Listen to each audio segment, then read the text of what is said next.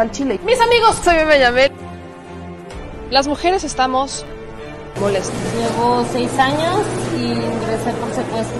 Por mi parte, yo no creo esa enfermedad. Yo. Mucha les y les duela. Bueno, ya saben. Nosotros salimos por la necesidad. ¿no? Gracias a Dios, a lo mejor vamos a volver a comernos dos veces al día. De la crisis que se vive en los hospitales en Tijuana.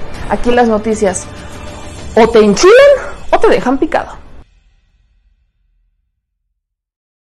Buenas noches, amigas y amigos. Bienvenidos a este espacio en donde decimos las cosas al chile. Por una razón excepcional, el día de hoy solo vamos a tocar muy pocos temas.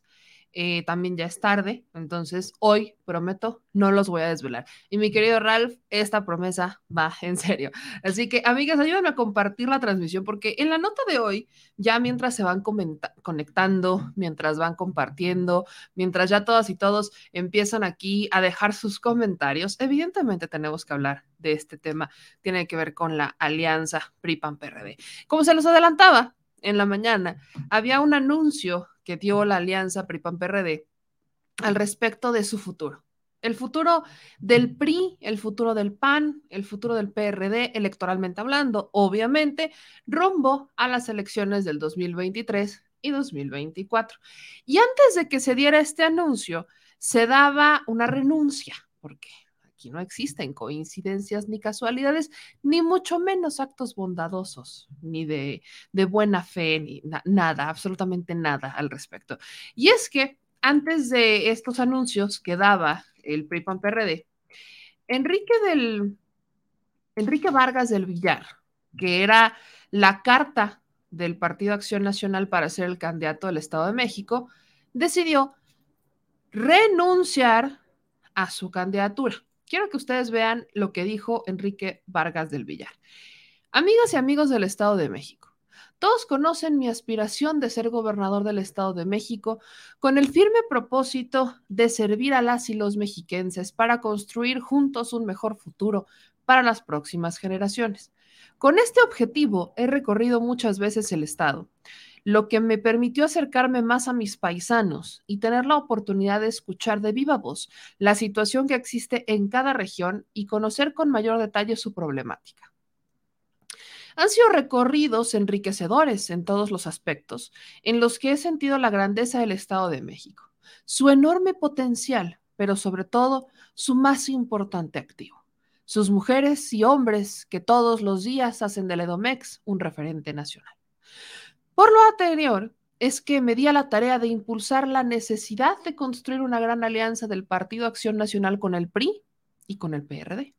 Han sido varios meses de reuniones, de propuestas y de consultas, en un diálogo con altura de miras que siempre ha tenido clara la convergencia de la agenda política nacional con la estatal. Así se fue conformando la propuesta de una gran alianza para las elecciones de Coahuila y del Estado de México en 2023, pero también la importancia de mantenerla para el proceso electoral 2024. Los estados donde habrá elecciones para gobernatura, así como el Congreso Federal, Cámara de Diputados y Senadores, y legislaturas estatales, se comenzó a cimentar un acuerdo de gran calado, no solo para el EDOMEX, sino para el país espérense, que viene, viene lo mejor. Esta es una cartita Santa Claus, pero viene lo mejor, espérense, espérense. Este acuerdo pasaba por un tema de género en el Estado de México, lo que me hizo hacer diversas valoraciones y consultas con mis dos familias. La primera y más importante, mi esposa y mis hijas.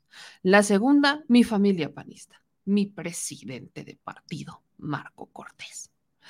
Mis amigas y amigos gobernadores, compañeras y compañeros diputados del Congreso Estatal, las y los integrantes del Comité Ejecutivo Nacional y del Comité Directivo del Estado de México, así como legisladores de la Cámara de Diputados y del Senado. Convencido de la importancia que tiene para el Estado de México y para el país la consolidación de un acuerdo de esta envergadura, es que en esta ocasión he tomado la decisión de no participar en el proceso de selección de candidatos a la gubernatura del Estado de México. Para apoyar la concreción de la alianza PRI-PAN-PRD, o PAN, PRI, PRD, para la gubernatura del Estado de México, con absoluto compromiso, lealtad a las y los mexiquenses. Son tiempos en, lo que, en los que es importante anteponer el bien del Estado de México a cualquier aspiración personal. Miren qué valiente, hombre, de verdad que sí. Qué valiente, qué tipo tan más heroico. Pero déjenme acabar. Hoy les digo a todas y todos los mexiquenses que tengo la seguridad y el entusiasmo de seguir trabajando para este gran país y para nuestro Estado. Lo que está en juego es mucho. Es el futuro de nuestras familias y de las próximas generaciones. Por eso, seguiré caminando junto a ustedes para que la Alianza Va por México gane las gubernaturas de Coahuila y del Estado de México este 2023 y gane la presidencia de la República, gubernaturas y la mayoría en el Congreso de la Unión en el 2024. ¡No, hombre, ¡Qué enorme! Tipazo. Tipazo enorme, pero patrañas. ¿Por qué patrañas? Sabemos que en el Estado de México el PAN no tiene jugada, nunca la ha tenido el Estado de México, la disputa electoral por el Estado de México está única exclusivamente entre el PRI y Morena. Ahí no juega el PAN. Y también Coahuila, ¿eh? que Coahuila eh, todavía quizás sudaría, pero aún así, literalmente, la victoria electoral, sobre todo en el Estado de México. El PAN no pinta, nunca han pintado. El único municipio donde más o menos ha pintado, bueno, no es el único, ha pintado en algunos municipios, pero en donde el PAN es fuerte es justamente el que gobernó Enrique Vargas del Villar y que ahora gobierna la esposa de Enrique Vargas del Villar, Whisky loca. Es el único. El único que jala, la neta, no hay otro. No hay otra manera de entenderlo. Entonces, cuando Enrique Vargas del Villar sale y dice, no, es que yo este, me voy a bajar porque soy un héroe y que no sé qué, y que viva México y no sé qué tanto, sabemos que es porque el PAN no tiene posibilidades. El candidato del PAN para, para literal eh, convencer a la población del Estado de México que tiene tantas necesidades, que es un que, en donde se requiere un amplio presupuesto de gasto social, sabemos que no es un tema ni de bondades, no es un tema de maravillas, no, cero. Aquí se trata de convencer a la gente y en el Estado de México son los que menos tienen, que también es un, es un asunto medio delicado, no, no delicado, e, es como una jugarreta, es la palabra que se me ocurre y disculpen, me han dado un poco desconcentrado últimamente, pero hay muchas necesidades en el Estado de México y son pocas personas las que concentran gran, gran parte de los recursos. El Estado de México por sí solo tiene una población que pudiera ser un país entero. Por ejemplo, Dinamarca tiene 5 millones, el Estado de México tiene una población mucho, o sea, tiene una población que es el doble de Dinamarca. Para que más o menos entiendan la dimensión del Estado de México, aquellas personas que no son de México. O sea, solamente un estado de toda la República Mexicana es dos veces Dinamarca, más o menos. Que, ya que andamos en comparaciones internacionales, dos veces Dinamarca. Entonces, esa es la grandeza del Estado tiene mucha gente, pero también son muy pocas personas las que concentran gran parte del recurso. Y aquí el reto es que esas pocas personas, prácticamente todas, pertenecen al PRI, al partido que lo ha gobernado toda la vida, al partido que ha, que ha convertido al Estado, que ha secuestrado al Estado, que lo ha tenido bajo, bajo presión durante tantos años, con promesas de campaña completamente vacías, y que lo ha utilizado electoralmente mil veces, porque esta es otra. E, el Estado de México ha sido utilizado electoralmente, pongamos el ejemplo de los programas de carreteras. Cuando vemos los programas de carreteras, estamos viendo que el Estado de México, que así aplicó para muchos estados, pero sobre todo en el Estado de México, encontramos estas referencias a que en el Estado, si votaban a favor del PRI, había grandes beneficios, ¿no? Supuestamente grandes beneficios. Que si hacemos una comparación con otros estados, honestamente no es como que el Estado de México esté mejor. Y era para pensarse, si tanto tiempo fue gobernado y tanto tiempo ganó el PRI, pues uno pensaría que es el estado que mejor estaría porque todos los beneficios electorales se le prometieron al Estado de México. Todos todos y cada uno de ellos. se les prometían carreteras, se les prometían beneficios, se les prometían, se les prometía seguridad, se le prometían mil cosas al Estado de México que no se le dieron. Y eso, por supuesto, que pesa. Porque cuando la gente se cansa de que le prometan tanto y al final volteas y no te están dando absolutamente nada, pues por supuesto que te cansas, por supuesto que te agotas, por supuesto que quieres y dices hasta aquí. Y eso es exactamente lo que estamos hablando en el Estado de México. en el Estado de México estamos hablando de una circunstancia de hartazgo que ya ocurrió en otros estados, en Puebla pasó, eh, Puebla que también fue gobernado por el PRI nueve décadas, ocho décadas, una cosa así, este, solamente por el PRI, la gente estaba cansada ¿Y qué hicieron? Darle la, darle la, oportunidad a otro priista disfrazado de panista y con una mega alianza, que es algo que ahora está ocurriendo justamente acá. El, el ejemplo de Puebla lo pongo porque fue el primer estado que ganó con una mega coalición, que fue la única manera de desplazar al PRI, la única. En esa época todavía no existía Morena, estamos hablando 2012. ¿no? Todavía no existía Morena, en, en, esa época todavía estábamos viendo que, este, pues que, había partidos que estaban, o sea, sí había un movimiento que estaba encabezando Andrés Manuel López Obrador, pero todavía estaba ligado un poco a Convergencia, un poco al PRD, algunos del PRD, etcétera, y ya se empezaba, obviamente ya se estaba separando, por supuesto que estaba separado ya de estos poderes, pero todavía se le ligaba mucho, entonces no había una fuerza como la que hoy tiene, que es brutal, pero en ese entonces, 2012, la elección de Puebla la buscaron enmarcar en muchos otros estados porque fue la primera que se gana con una mega coalición. Y existía esa idea de que solamente con una mega coalición se podría vencer al PRI. En Puebla funcionó, pero ¿quién era el candidato? Un expriista. En ese momento, Rafael Moreno Valle fue priista, era, era protegido de Mario Marín, de hecho. Entonces, gana por la mega coalición de todos contra el PRI verde. Hoy son tiempos completamente distintos, pero quieren todavía jugar con este rol de las megacoaliciones. Hoy vemos la megacoalición PAN, PRI, PRD. Y en esta megacoalición, pues, ¿quién iba a ser la candidata del Estado de México? Se sabía, se cantaba, porque el Estado de México, caso Puebla otra vez, cuando vas a hacer la transición por primera vez a un Estado, ¿a quién se la haces normalmente? Y vuelvo al ejemplo de Puebla por eso a alguien que es de la misma, que fue del mismo partido, pero ahora está del otro lado. Y lo que está pasando en el Estado de México no es tan alejado de este ejemplo, porque ¿quién es la candidata del Estado de México?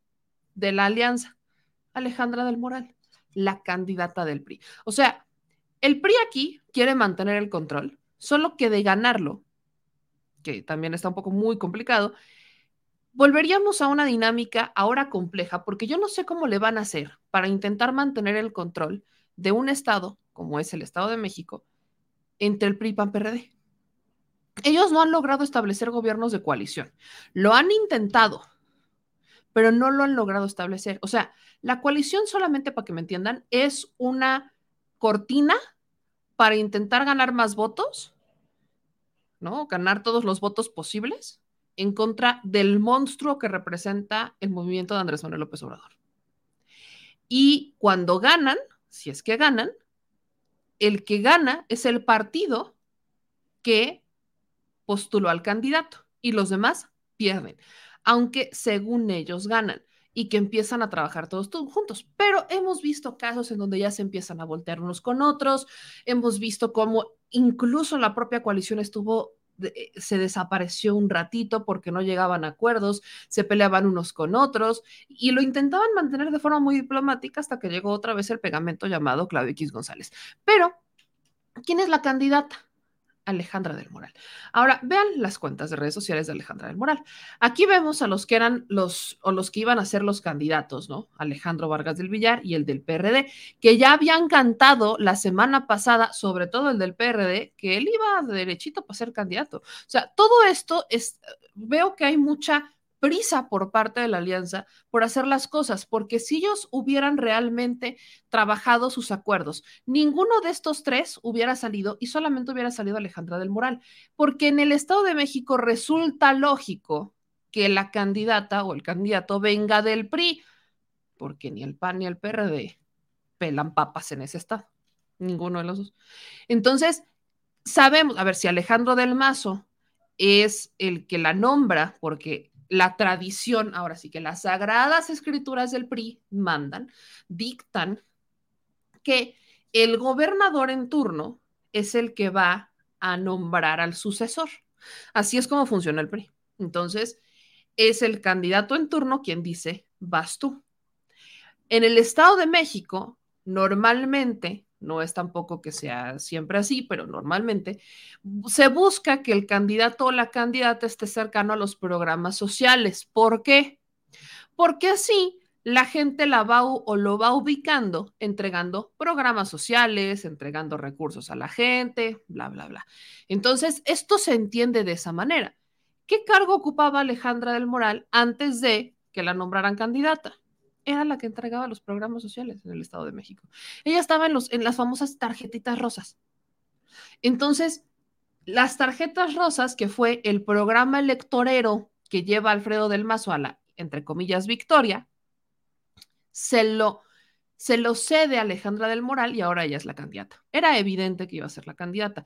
El PAN no tenía cartas ahí y mucho menos el PRD, del cual ya hablaremos en un momento más. Entonces, con todo esto, lo que les estoy diciendo es que era evidente que esto iba a pasar, solo íbamos a ver temas de cuándo. Y también se nota que los demás candidatos si no es que la alianza no se puso de acuerdo desde un principio, porque vimos tanto al del PAN como al del PRD hacer anuncios de soy yo, ya me registré, miren, aquí estoy, o sea, alardeando en sus redes sociales que ya estaban listos para la contienda del 2023. Lo que sí pudo haber ocurrido es que estas personas intentaron posicionarse como los mejores, como para darle una manera o una moneda de negociación a sus respectivos partidos, pero tomamos, volvemos al tema del Estado de México. No hay manera. La única competencia real es Delfina, es Morena, es la única. Y de hecho, es la que va arriba en las encuestas. La alianza PRI-PAN-PRD, ya lo habíamos advertido, les va a costar muy caro a los priistas, porque hay otra cosa que ustedes deben de saber de los priistas, sobre todo los del Estado de México. Son los priistas de más hueso colorado que hay. Y si bien algunos entienden la necesidad de una alianza porque solos ya no les alcanza, aceptarlo públicamente ya es una declaración de derrota, porque estamos hablando del grupo Atlacomulco. Estamos hablando del grupo que controló el país. De eso estamos hablando. Estamos hablando de los salinistas puros, estamos hablando de los priistas de pipo y guante, estamos hablando de los puros, para que me entiendan. Ahora sí que si les gusta Harry Potter como a mí, estamos hablando de los que son sangre pura al 100% y los demás son moguls. O sea, esos son los pristas del Estado de México. Por eso les cuesta tanto trabajo aceptar una alianza con los otros partidos, porque no la aceptan tan fácilmente, porque ellos en su no sé qué, creen que la van a ganar solos, creen que no necesitan a nadie más. O sea, el PRI en este momento cree que él es el que lleva la batuta en la alianza porque lleva las elecciones del Estado de México y de Coahuila. Cree que es el que lleva la batuta. El PRI en este momento es el que considera que va a, a ser el héroe de la película. Y esa pudo haber sido la moneda de cambio de Alejandro Moreno Cárdenas con estos priistas de pipa y guante, estos de sangre pura que no aceptan a nadie más fuera, que han sido archienemigos de los panistas, al menos públicamente, en privado ya sabemos que no es así, durante años porque son los priistas que toda la vida se han intentado manejar con esto de yo soy el grande aquí, ¿no? Ellos viven alardeando que manejaban al país, Peña Nieto, Salinas, etcétera. Entonces, los grandes logros del grupo Atlacomulco no, son incapaces de aceptar que van eh, en alianza o que tienen una necesidad de ir en alianza porque no les alcanza. Y ese también fue el más grande error de los priistas durante tantos años gobernando el Estado de México. Creer que le iban a seguir dando tole con el dedo a la gente bajo esta lógica de nosotros somos los más grandes políticos de México. O sea, que esa es la lógica de los priistas del Grupo Atlacomulco. Nosotros somos los más grandes políticos de México, nosotros movemos al país y si nosotros movemos al país, ¿cómo van a venir estos a decirme qué hacer y qué no hacer, no? Entonces, ahí va mucho, un poquito esta lógica de cómo se están armando estas, este, o cómo se fueron armando estas alianzas, que obviamente Alejandro Moreno Cárdenas toma como una victoria, por cierto, ¿eh? Porque Alito Moreno ahorita se siente como gallo, o gallina, no sé, pero Alito Moreno se siente como pavo real, porque logró consolidar la alianza una vez más. no estoy tan segura. Recordemos que eh, Alejandro Moreno Cárdenas tuvo, fue el, fue el causante de los problemas con la alianza.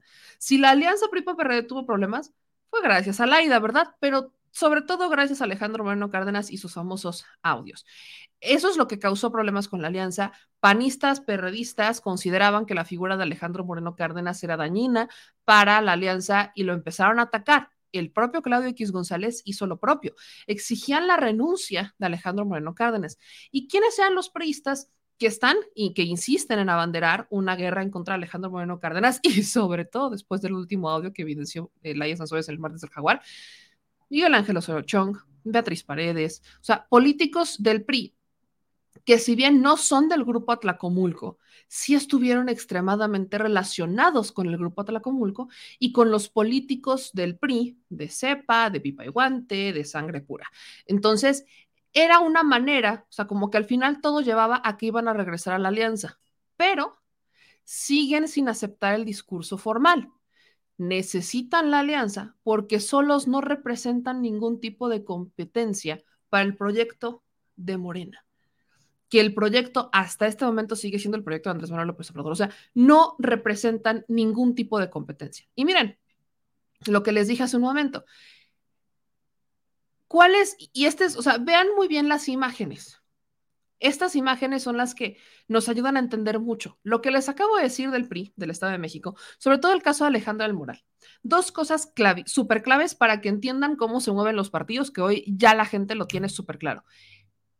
En el caso del Estado de México, la tarjeta, la cartera, la promesa de campaña de Alejandro del Moral va a ser las tarjetas rosas y esta cercanía con el PRI, que ahora va a ir respaldada por el PAN y PRD, pero la cartera, o sea, la, cartera electoral la van a vender como un las mujeres, el tema de género, pero no el tema de género porque vivan las mujeres, empoderamiento de la mujer, no, por las tarjetas rosas.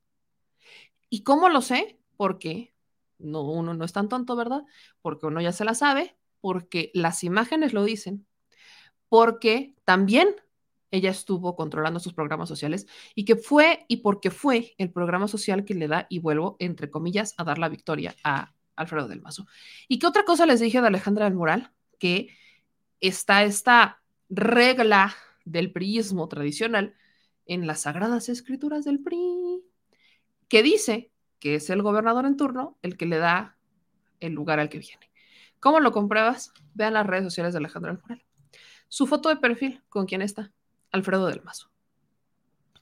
Eso es importante porque A, se comprueba lo que les estoy diciendo y B, es la figura de poder, de respaldo que necesita Alejandra del Moral para convencer a los otros priistas. Recordemos que Alfredo del Mazo es súper Grupo Atlacomulco, su papá, Peña Nieto, etcétera. O sea, todos ellos han sido, son los fundadores del Grupo Atlacomulco, toda la familia.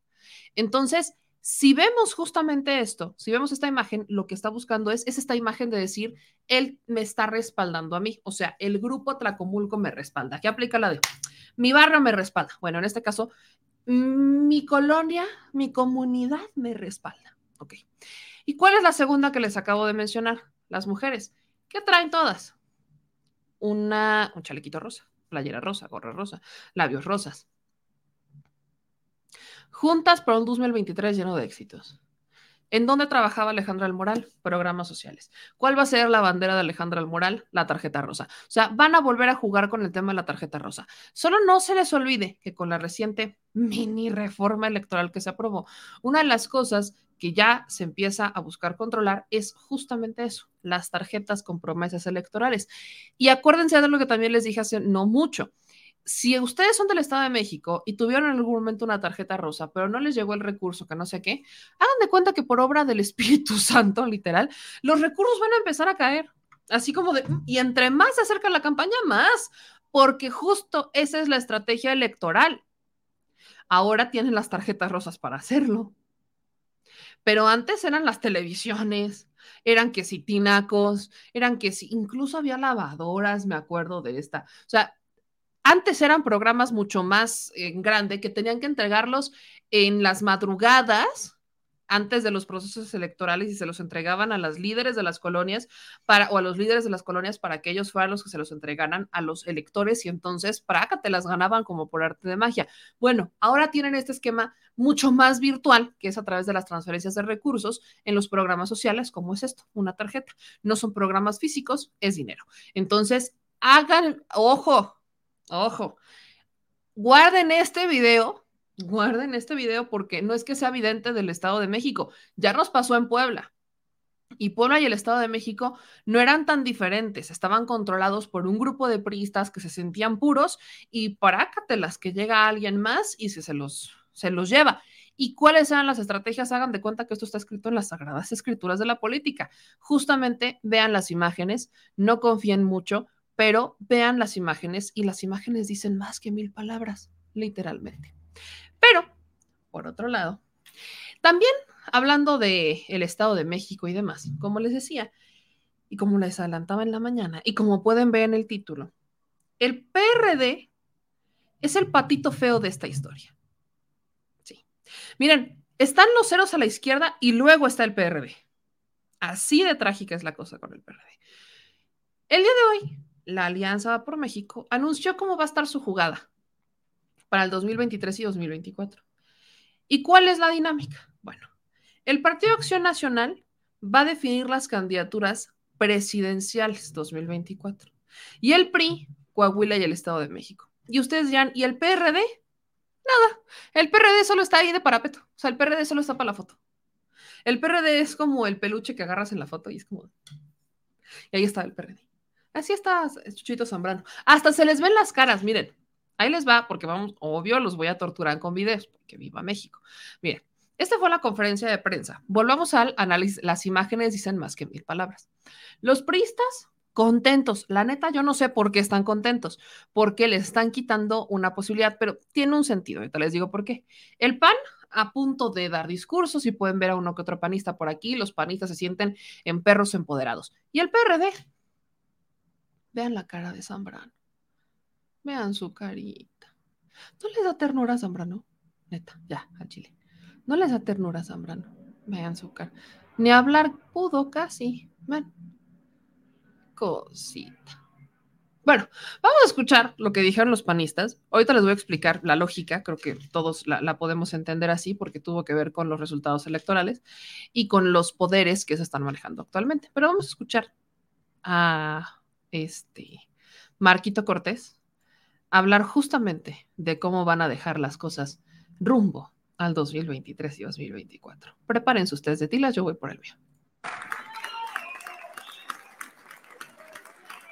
Muchas gracias. Qué gusto saludarles, amigas y amigos de los medios de comunicación. Muy buenos días a todas y a todos. Gracias por acompañarnos en esta rueda de prensa conjunta que damos Acción Nacional, el Partido Revolucionario Institucional y el Partido de la Revolución Democrática. Quiero saludar con mucho afecto a los dirigentes nacionales del PRI Alejandro Moreno, del PRD Jesús Zambrano. Al saludarlos a ustedes, amigos dirigentes, Saludo a todas y todos sus correligionarios aquí presentes en esta rueda de prensa. Quiero saludar también, por supuesto, a todas y todos los compañeros y compañeras de mi partido, iniciando por el presidente de la Cámara de Diputados, Santiago Krill Miranda. Un gusto saludarte, amigo. Saludo a quien fuera nuestra candidata presidencial y por cierto, en el Estado de México, mi querida Josefina Vázquez Mota. Gracias. Saludo también a los coordinadores parlamentarios en la Cámara de las y los Diputados, Jorge Romero y a Julen Rementería. Gracias amigos por estar aquí presentes. Saludo con gusto a quien hoy es parte del grupo parlamentario de Acción Nacional en la Cámara de Diputados y fuera, aspirante independiente a la presidencia de la República, Margarita Zavala. Gracias, Margarita, por estar aquí.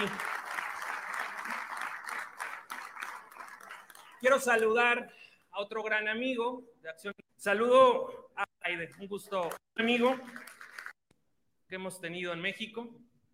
Que sea el año de la construcción, que sea el año de la consolidación, del cambio que México requiere rumbo al 2024. Con salud y éxitos personales, familiares, pero también para todas y para todos los mexicanos. Quiero agradecer a Alejandro Moreno y a Jesús Zambrano por la construcción a través de nuestras instituciones de estos grandes acuerdos a los que hoy daremos cuenta. Felicidades, Jesús, felicidades, Alejandro, por esta construcción que se ha hecho. Y no puedo dejar de mencionar a, a sus interlocutores principales en este proceso, Rubén Moreira del PRI, y también querido Luis Cházaro de PRD. Felicidades, amigos junto con Armando Tejeda, han hecho un gran trabajo para hoy poder estar aquí. Amigas y amigos de los medios de comunicación, quiero informarles que el pasado 10 de diciembre, el Consejo Nacional del PAN autorizó al Comité Ejecutivo Nacional del Partido Acción Nacional y a su comisión permanente explorar y en su caso aprobar la asociación electoral con otros partidos políticos, a excepción de Morena, para los procesos electorales 2023 y 2024.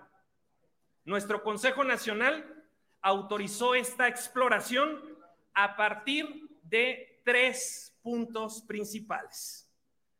Primero, que la coalición electoral vaya vinculada a una coalición legislativa que aplique de manera inmediata desde la actual legislatura y se comprometa a una agenda común para las próximas legislaturas, tanto en la Cámara de Diputados como en la Cámara de Senadores.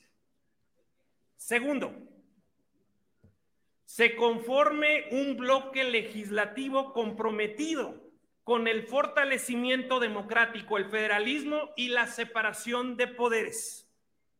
Este bloque legislativo identificará con reglas claras cuáles son las coincidencias y deberá tener la capacidad de conciliar las diferencias para que pueda haber acuerdo en el acuerdo y acuerdo en el desacuerdo.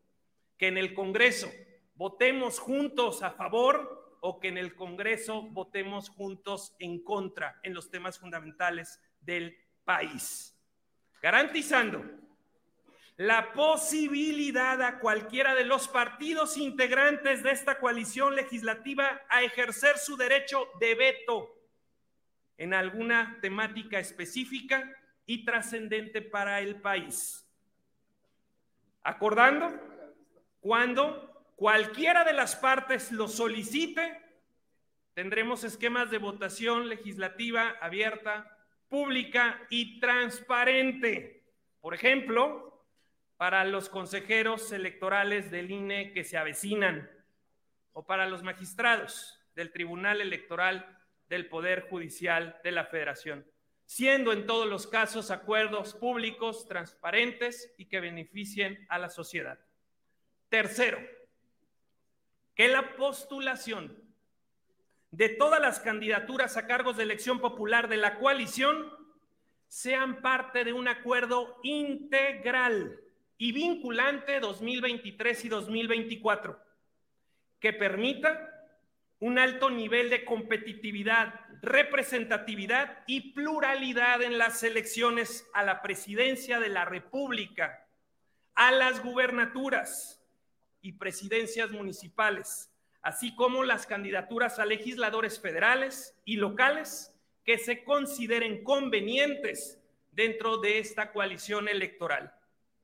Amigas y amigos de los medios de comunicación, La sociedad mexicana nuevamente nos pedía en las calles y en las redes, pónganse de acuerdo, construyan, vayan juntos y eso hicimos, escuchar a la sociedad mexicana. Y por eso hoy estamos aquí.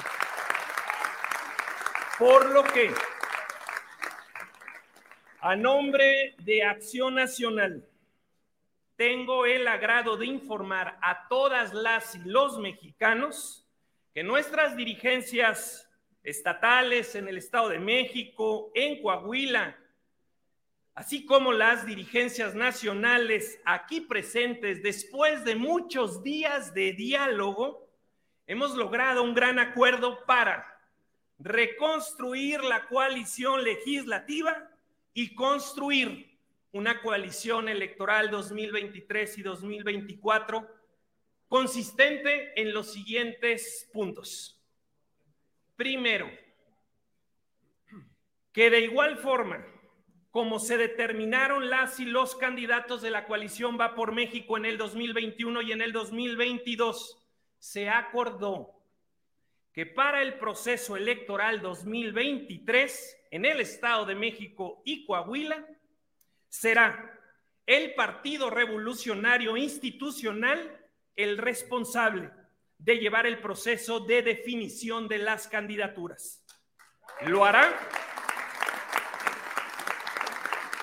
Lo hará bajo sus reglas democráticas estatutarias, garantizando la posibilidad de participar en los procesos de selección a todas y todos los interesados con independencia de su filiación partidista y que gocen de buen prestigio personal, con capacidad de gobernar bien y que garanticen las condiciones para la existencia de gobiernos de coalición en ambos estados. Segundo, que de igual forma cómo se determinaron las y los candidatos de la coalición Va por México en el 2021 y 2022. Y considerando que ahora corresponderá al Partido Revolucionario Institucional llevar el proceso y siglar las dos gubernaturas del 2023, Acción Nacional y el Partido Revolucionario Institucional acordaron que para la presidencia de la República y la jefatura del gobierno de la Ciudad de México será el Partido Acción Nacional el responsable de llevar el proceso de definición de las candidaturas bajo sus reglas democráticas estatutarias, garantizando garantizando la posibilidad de participar en los procesos de selección a todas y todos los interesados, con independencia de que tengan o no alguna filiación partidista, garantizando así la posibilidad de que participe alguien que proceda de la sociedad civil. En este proceso,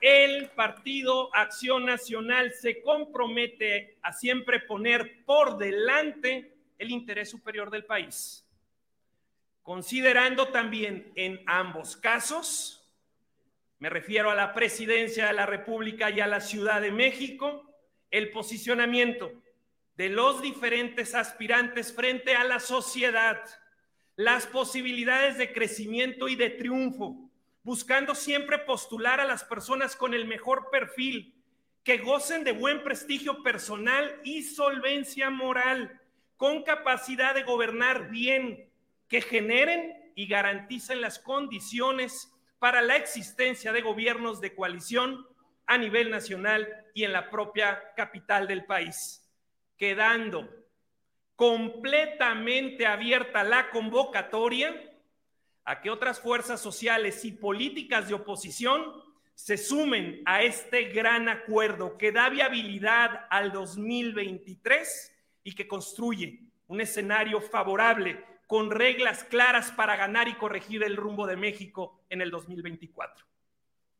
Tercero, para precisamente lograr ganar y corregir el rumbo de México en el 2024, impulsaremos de manera conjunta la construcción de un gran acuerdo de coalición con todas las fuerzas políticas y sociales realmente opositoras.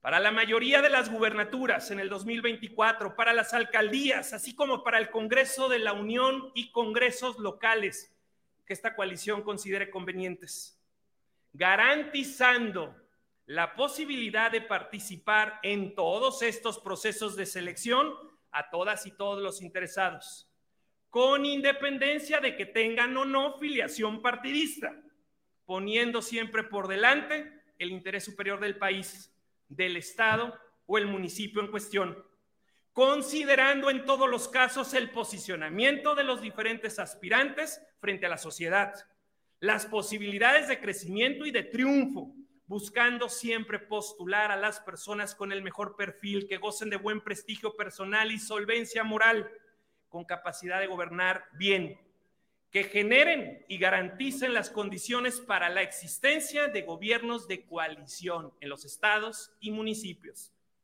Y muy importante, que sostengan con firmeza en el Congreso de la Unión y en los congresos locales la agenda legislativa pactada, velando en todos los casos por el interés y bienestar de todas las familias mexicanas.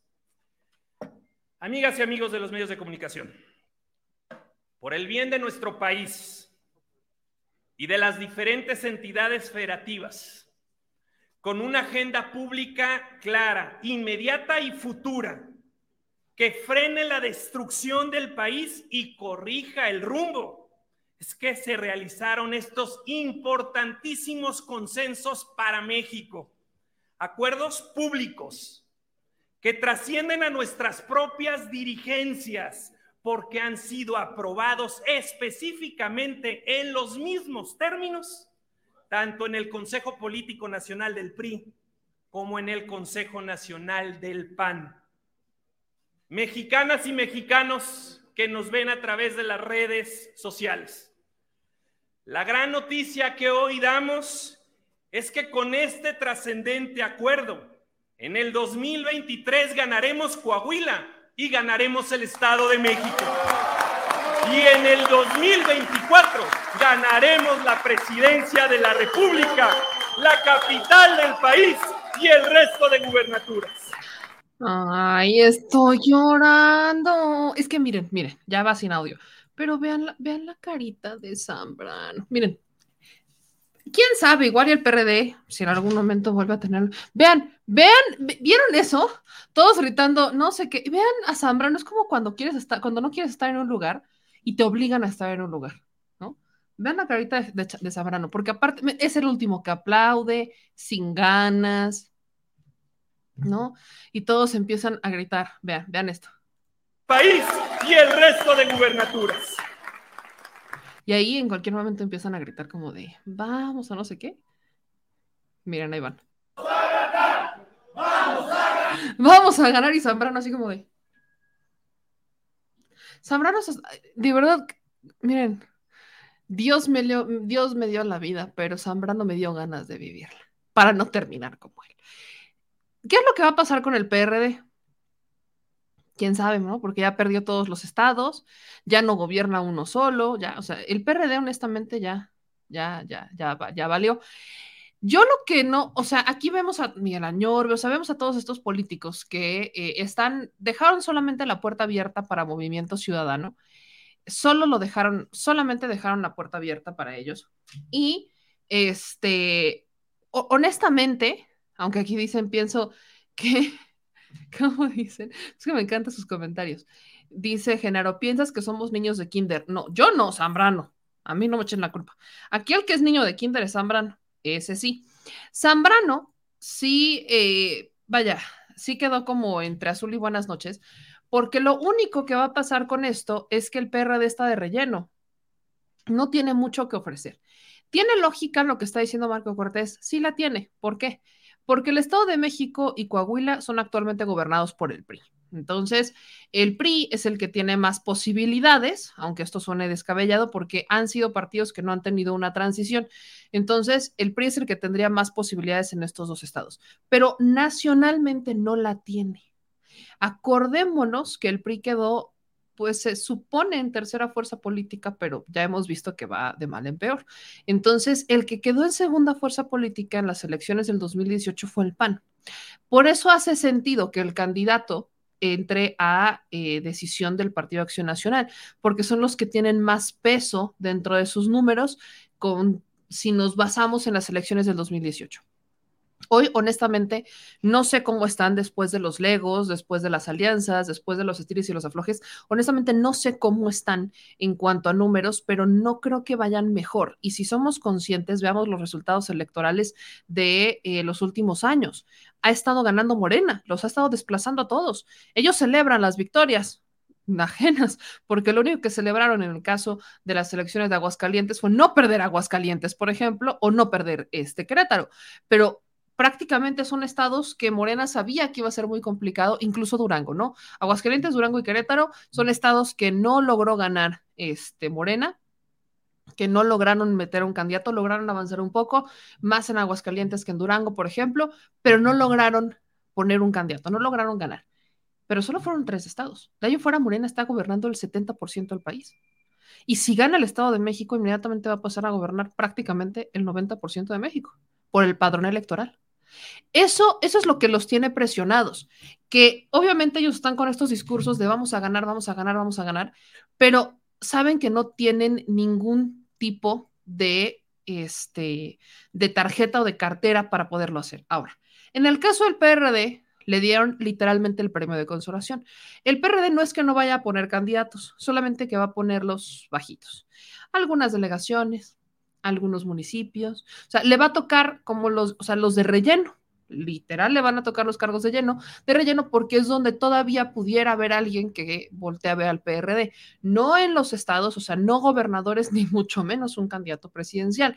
Solamente les va a quedar algunas ciudades, municipios y demás. Vamos a escuchar un poco de lo que dijo Jesús Zambrano, él tan emocionado como siempre. A las amigas y amigos de los medios de comunicación. Como siempre, muchas gracias por atender la convocatoria para que nos reunamos eh, el día de hoy aquí en la capital de la República. Saludo desde luego con afecto y respeto a mis colegas eh, del eh, PAN, Marco Cortés, y del PRI, Alejandro Moreno, y desde luego además de saludar a quienes hoy están aquí presentes de los partidos coaligados, saludo igualmente también y mi reconocimiento a nuestra compañera secretaria general Adriana Díaz, aquí presente.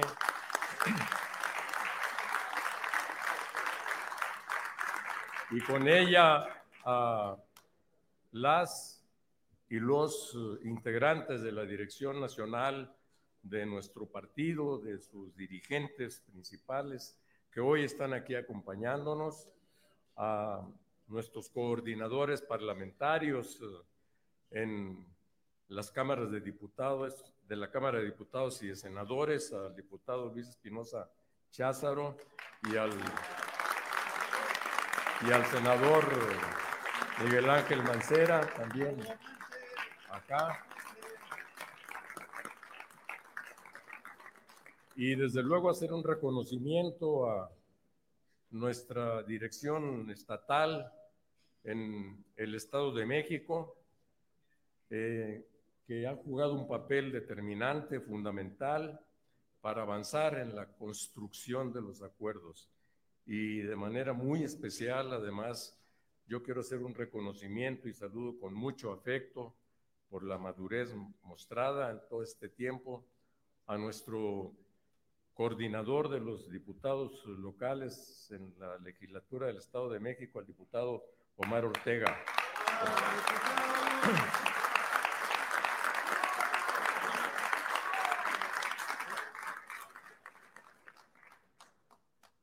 Amigas y amigos, Es muy importante que el día de hoy reanudemos las actividades de la coalición Va por México, refrendando para darle continuidad a los trabajos de la coalición en términos en el trabajo legislativo y desde luego ahora en el terreno propiamente político electoral. La decisión de ir juntos en alianzas para las elecciones de los estados de Coahuila y México es trascendental porque expresan la voluntad de millones de ciudadanos, mujeres y hombres que esperaban esta noticia, que nos la exigían. Por cierto, no solamente de estas dos entidades federativas, sino prácticamente de todo el país, dada la importancia de que son las elecciones que se efectuarán en antes del el 2024. Son las dos únicas que tendremos. En congruencia con los orígenes del PRD, siempre abierto a procesos democráticos y unitarios, ahora iremos con las candidaturas más competitivas en ambos procesos electorales. Aplicamos encuestas, estuvimos midiendo en los meses anteriores para que efectivamente fuéramos con quien tuviera las mejores condiciones de competir para ganar. Y vamos a ganar el Estado de México y Coahuila. De la mano de la gente que no quiere la consolidación del proyecto autoritario, que representan Morena y sus candidaturas. No importa de qué partido provengan las candidaturas de la alianza, lo importante es que sean, y estoy seguro que lo son, serán los mejores perfiles y que obtengamos el triunfo con una plataforma democrática y progresista que atienda los problemas y responda a las necesidades de la gente. Además, con estas decisiones que estamos anunciando aquí, empezamos a pavimentar el camino rumbo al 2024. Miren ya, suficiente. Como se podrán dar cuenta, ni él estaba convencido de por qué estaba ahí. Lo, puse en Twitter hace un momento. Pregunta súper seria. ¿A Zambrano le gusta la mala vida? Estoy solamente esperando una confirmación porque después de escuchar su discurso, después de ver cómo estaba tan emocionado de estar en esa, en, esa reunión, me queda claro que le gusta la mala vida. Imagínense ser el PRD, o sea, ya seamos netas, imagínense ser el PRD y quien fuera tu candidato presidencial en el 2006, ahora es tu principal adversario, porque tú lo decidiste así, o sea, esto es como irónico, es como esos juegos, es, está un poco poético. El que fue el candidato del PRD en 2006 a la presidencia de la República, o sea, el PRD tuvo candidatos a la presidencia de la República, es más, vámonos todavía más atrás. Imagínense haber tenido candidatos a la presidencia de la República como Cuauhtémoc Cárdenas, Andrés Manuel López Obrador, y que ahora ya no tengas nada que ofrecer.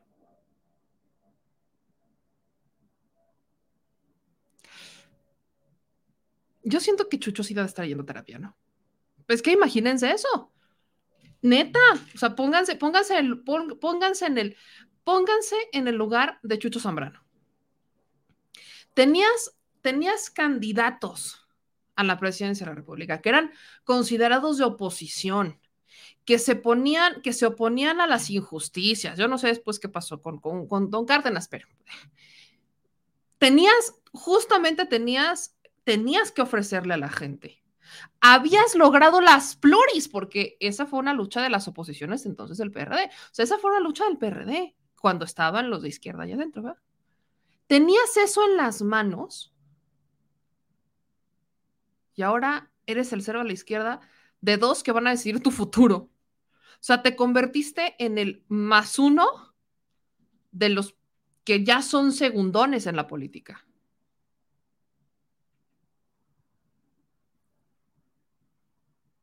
O sea, literalmente ya no hay nada que ofrecer. El PRD ya no tiene nada que ofrecer. Hoy solamente el PRD está de relleno. Porque hasta el propio PRD sabe que no tiene nada que ofrecer. Pero imagínate ser Chucho Zambrano y saber que tuviste la oportunidad de tenerlo todo, pero lo dejaste ir. Esto está mejor que el desastre entre Shakira y Piqué. Neta, está mejor. Mucho mejor. Honestamente, y miren que Shak es Shak, pero está mucho mejor. Saber que lo tuviste todo y lo dejaste ir.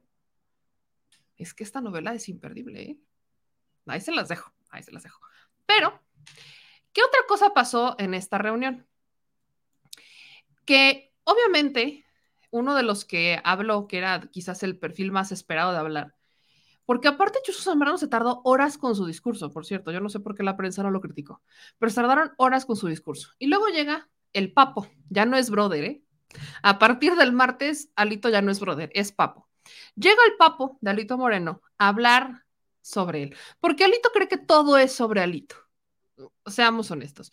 En esta conferencia de prensa resaltó las virtudes de que van a ganar el Estado de México, que van a ganar Coahuila y no sé qué tanto, pero dijo que quienes lo querían ver debilitado, quienes querían ver a la alianza debilitada, ya no se les hizo. O sea, que se les hizo agua a la canoa. Y si regresamos unos cuantos meses, recordamos que el que estaba destruyendo la alianza era justamente él.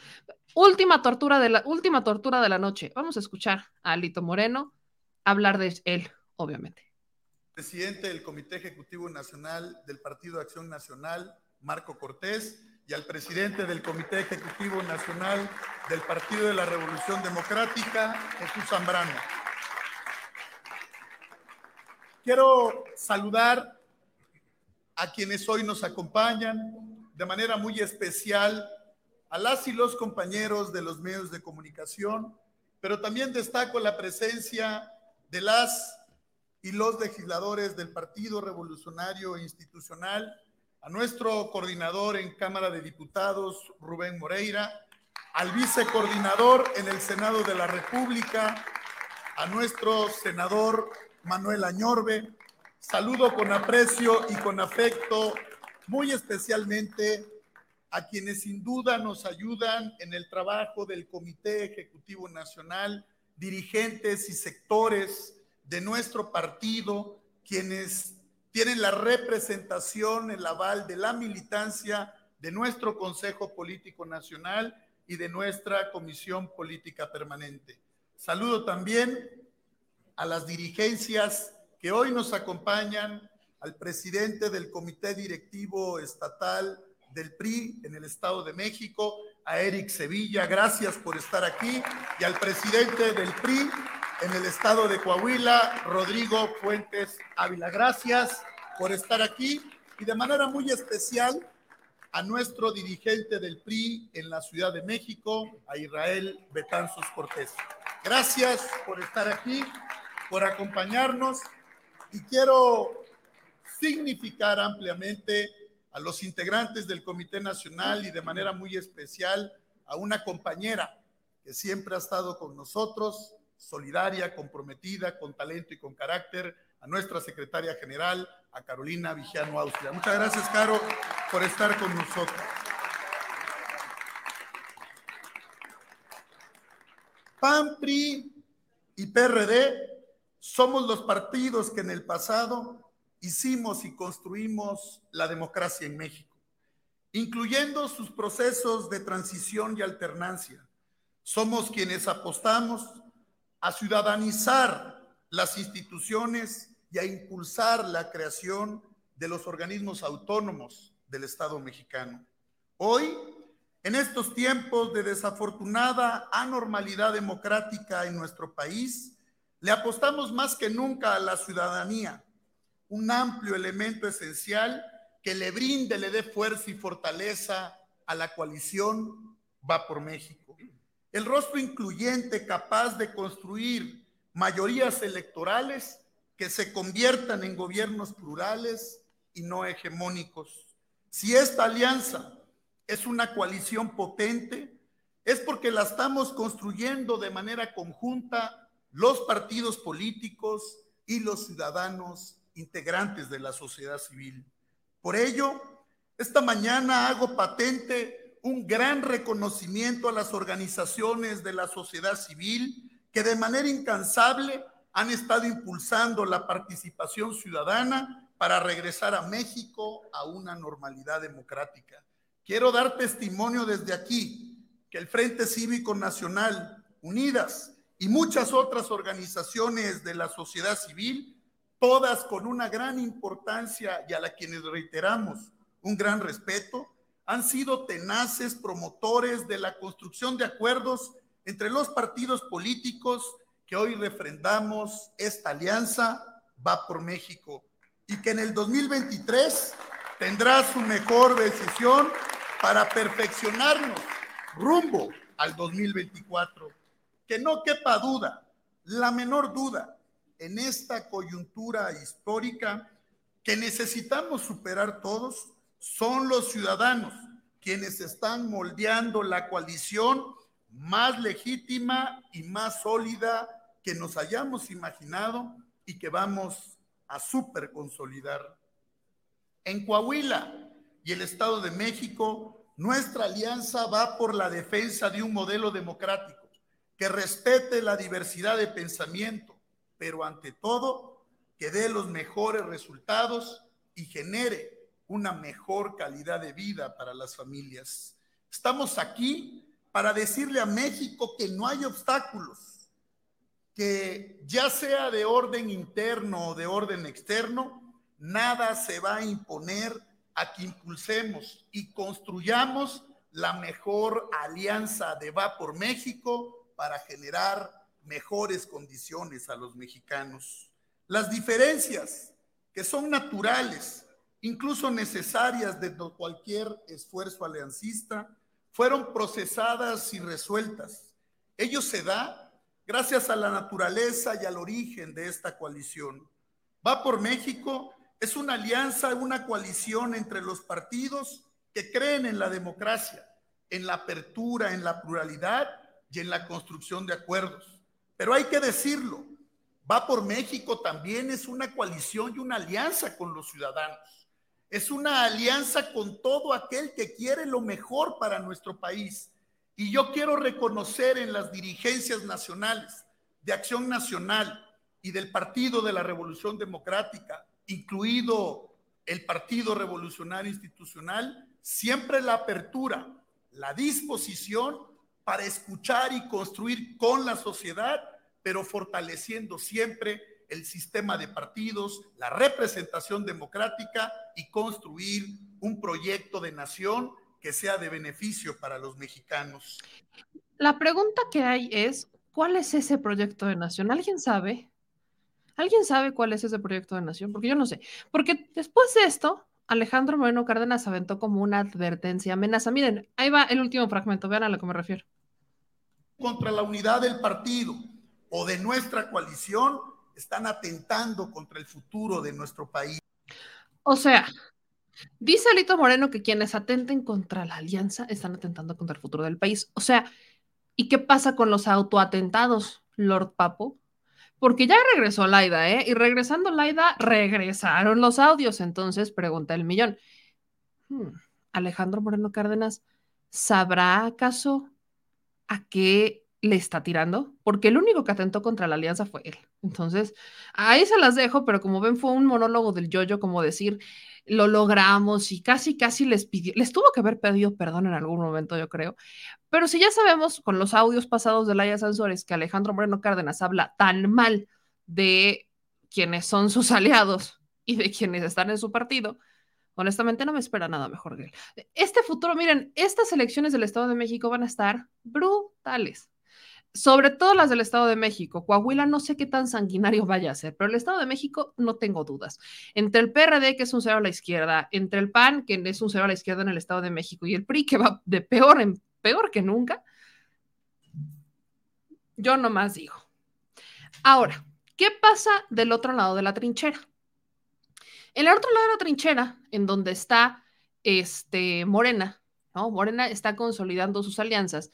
Y una de las alianzas que más este, se ha cuestionado es la del verde porque ya hemos visto cómo legislativamente hay algunas cosas que el verde ha intentado meter de su agenda que del lado de Morena se han tomado como una traición. Ya hemos visto cómo del lado del verde han intentado chantajear un poquito, o sea, en el Senado, o sea, en la Cámara de Diputados, como para seguir manteniendo una alianza. Entonces, había dudas todavía si se iba a mantener una alianza rumbo a las elecciones que vienen. La respuesta es sí. En este video, el verde del Estado de México dice que va con Delfina y explica las razones por las que irían con la maestra Delfina. El Partido Verde en el Estado de México buscará construir una alianza electoral y de gobierno con la maestra Delfina Gómez. Los verdes estamos convencidos que en este momento lo más responsable es garantizar la gobernabilidad del Estado de México en los próximos años. Pues debemos evitar tener un gobierno ineficaz y sin rumbo un gobierno que tenga una sola visión, que no resuelva las necesidades más básicas de su población. ¿Por qué? Porque no escucha. Quiero dejarlo muy claro. Ocho de cada diez mexiquenses quieren que el PRI deje de gobernar el Estado de México. Y esto incluye, por supuesto, y como lo habíamos ya comentado, a nuestra militancia ecologista.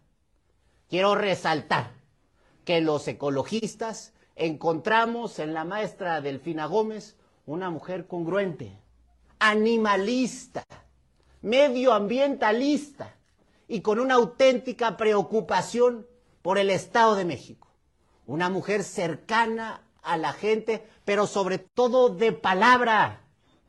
Además, con la maestra Delfina Gómez coincidimos en la generación de bienestar a favor de las personas más vulnerables, así también como en la construcción de un gobierno de alianza basado en el respeto de los derechos humanos y el mejoramiento de la calidad de vida.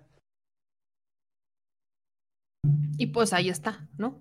Entonces, el verde, eh, por supuesto que es de cuestionarse, pero tampoco es que se nos, se nos haga extraño. El verde siempre ha estado con el partido que más le conviene. Históricamente ha estado con el PRI. Eh, son compadres, son amigos, los hijos de los que estaban en el PRI estaban en el verde. Es más, cuando yo trabajaba en el PRI me di cuenta de lo que estaba pasando en el PRI, mi segunda opción fue el verde porque es un partido más chiquito, porque tienes más oportunidades de crecer y eso también no es cierto, eso es una mentira, me tocó. Entonces, obviamente, sabes lo que está pasando interiormente. El verde se sigue este, buscando escudar con el partido que más sombra le da porque tampoco le da para irse solo. Solamente es en algunos estados donde le da el verde y no son todos. Entonces, aguas siempre con el verde, pero al momento, pues es apoyo para la maestra Delfina.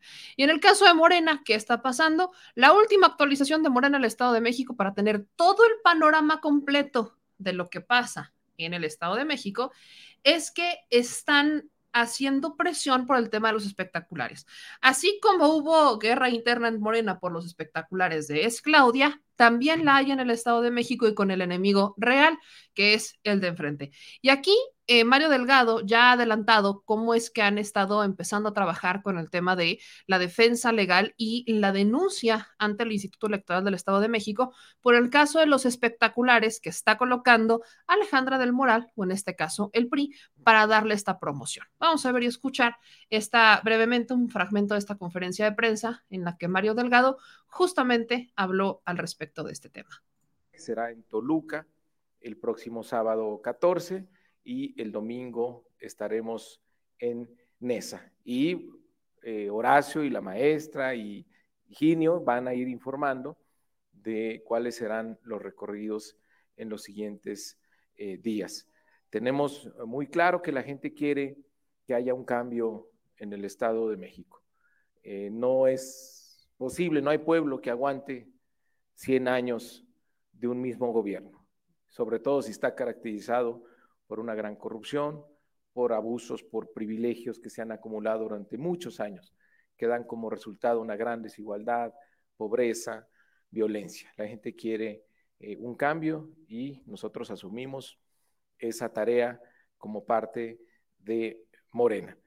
Eh, también decir que eh, pusimos una denuncia, como lo informamos la semana pasada, respecto a esta campaña ilegal que tiene el PRI disfrazada de promoción de una revista, eh, cientos y cientos de espectaculares que fueron documentados su ubicación exacta y se presentó la denuncia. No hemos tenido respuesta por parte de la autoridad electoral del Estado eh, de México y eh, pues estamos a días de arrancar la precampaña y el costo de esos espectaculares rebasa por mucho lo que está establecido como monto para esta precampaña. Entonces esperemos que resuelva cuando sea pertinente, es decir, antes del sábado.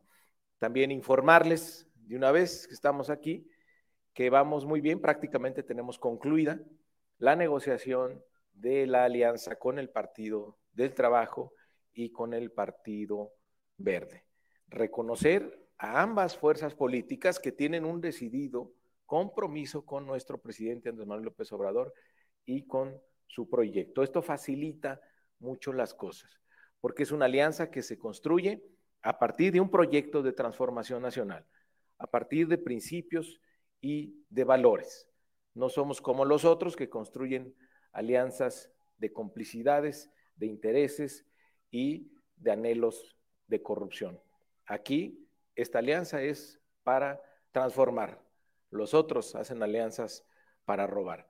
Entonces vamos muy bien. Ahí está lo que dijo Mario Delgado. Así que ese es el caso del Estado de México. Ahora, caso Coahuila. El tema es Ricardo Mejía Verdeja. ¿Qué va a pasar? Quiero leerles un comentario que justamente rescataba, porque a raíz de la conferencia de prensa se dieron muchos comentarios. Nosotros lo dijimos aquí. El presidente en la mañanera no es que apoyara a, el, a Armando Guadiana, apoyó la encuesta. Y hay una razón súper sencilla para entender lo de la encuesta. Si el presidente Andrés Manuel López Obrador hubiera dicho que él no creía en el mecanismo de encuesta que habría validado Armando Guadiana como candidato en el, estado de Coahuila, ya le estaría dando herramientas a Ebrard, a Sheinbaum, a, a Dan Augusto, le estaría dando, evidentemente a Monreal, le estaría dando, y a los adversarios siempre, le estaría dando herramientas para que cuestionen el mecanismo de encuestas.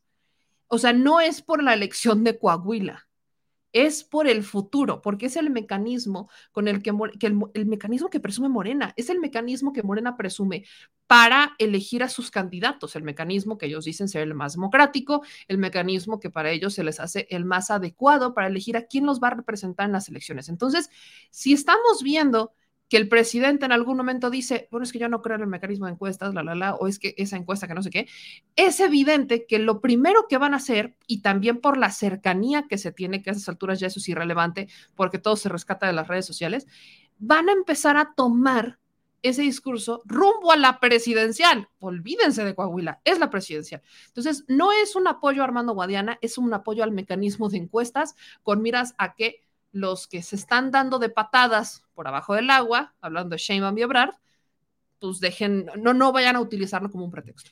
Ahora, Adriana nos pone el siguiente. Meme, investiga en Coahuila para que no hablen mal del licenciado Ricardo Mejía Verdeja. No traicionó al presidente. Mario Delgado vendió a Guadiana, Coahuila, le dimos a Morena que queríamos a Verdeja y le valió, no nos escuchó, le pedimos los ciudadanos al licenciado Ricardo Mejía que no se rajara, que se fuera por Independiente, por el Verde o por el PT para competir. Esto lo está ocasionando Mario Delgado. Y otro, y se va a ver en las votaciones. Ojo, meme, al 100 con Morena, con el presidente hablo, pero Coahuila no es moneda de cambio. Esto ya lo hemos platicado, en algún momento justamente la gente nos decía, y los entrevistamos desde el 15, entrevistamos gente que vino eh, del 15 de septiembre a, a México, y les preguntábamos justo qué onda al respecto de esto, ¿no? Y nos decían, digo, que venían del estado de Coahuila, vinieron a la Ciudad de México, nos decían es que hay un debate porque a Ricardo Mejía Verdeja no se le conoce tanto y Armando Guadiana ya había sido candidato. Entonces, estaba este debate y acuérdense que una de las preguntas que ahí yo creo que quizás debería de cambiar, porque no, vaya, una de las preguntas es, ¿a quién conoces más? Y no necesariamente el que sea más conocido quiere decir que es mejor candidato. Entonces, creo que esa era una pregunta que era pertinente antes de que Morena se convirtiera en el Morena que es hoy. O sea, y, y Miren, nunca había llegado a este análisis y mm, no sé por qué me tardé, pero tiene todo el sentido del mundo. La pregunta del quién es el más conocido, no sé cómo lo hayan formulado, a quién conoces más, quién es más popular, etcétera, o lo conoces. La pregunta de, o sea, la respuesta del quién es más conocido le funcionaba a Morena cuando recién nació Morena porque justo los análisis que hacíamos en ese momento en política eran donde Morena se agarre a un buen candidato que sea conocido, va a tumbar a todos. Entonces, esa premisa que se hacía en 2014, 2015, 2016, 2017 todavía, la entiendes, porque lo que buscaban justamente era ganar el espacio. Pero a partir de 2018 a la fecha, esa pregunta ya es un poco irrelevante, porque la gente ya lo que quiere es a una persona que sea efectiva. El tema del conocimiento ya pasa a un segundo término porque no necesariamente el más conocido es mejor. Eso es lo que creo que ha estado haciendo falta en el tema de la encuesta. No necesita solamente alguien que sea conocido, porque con el presupuesto que tiene Morena y con el presupuesto que ya tienen teniendo elecciones y con el presidente Andrés Manuel López Obrador, ya tienen más de la mitad que los demás. Por eso es que hoy se cuestiona justamente eso. ¿Por qué están agarrando perfiles reciclados de otros partidos? ¿Por qué no están apostando por gente nueva que representa a los ciudadanos, etcétera? Y ese es un tema, ¿no? Ya no me he metido tanto a fondo, pero ese es un debate. Entonces, la pregunta es con Ricardo Mejía Verdeja, ¿qué va a pasar? ¿Se va a lanzar por el PT verde? ¿No se va a lanzar? ¿Se va a ir de independiente? ¿Qué va a hacer? Y todavía no se ha definido y tiene solamente hasta hoy para definirse porque inicia la pre-campaña que Morena ya cantó que sí va a tener pre-campaña. Así que, y espero porque ahí está este Horacio Duarte, que es el abogado electoral más importante que ha tenido Morena y el más inteligente de los abogados electorales que ha tenido Morena, que no les vaya a pasar lo que a Raúl Morón y Félix Salgado Macedonio, porque ya cantaron que va a haber una precampaña. Y si, va, si ya cantaron que va a haber una precampaña, tienen que presentar los, este, los recursos que se van a gastar en la precampaña, tienen que presentar el informe de precampaña. Donde no lo presenten, ya sabemos qué pasa, sobre todo cuando todavía los consejeros hoy son Lorenzo Córdoba, Ciro Murayama y demás. Pero bueno, en el caso de Ricardo Mejía Verdeja, ¿qué es lo que dijo Ricardo Mejía Verdeja? Solamente ha subido un video condenando la cantidad de noticias falsas que han empezado a circular. Particularmente hay una que involucra a su esposa. Pero vamos a ver y escuchar qué es lo que dijo Ricardo Mejía Verdeja en este video, donde tampoco deja claro si se va a lanzar o no. Decirles que han venido circulando una serie de fake news, de mentiras, que están circulando los Moreira, Riquelme y también algunos alcahuetes que se prestan a este tipo de manejos ruines. Eh, guerra sucia, fake news de su servidor o de mi esposa, no hay que hacerles caso son los gritos desesperados del Moreirato corrupto que no quiere que participemos en la vida política de Coahuila. Pero no les vamos a dar gusto. Sigamos adelante. Uno quizás pudiera entender que ese es el mensaje de Ricardo Mejía Verdeja de decir, sí voy a entrarle, pero igual y entra con Armando Guadiana. No lo sabemos.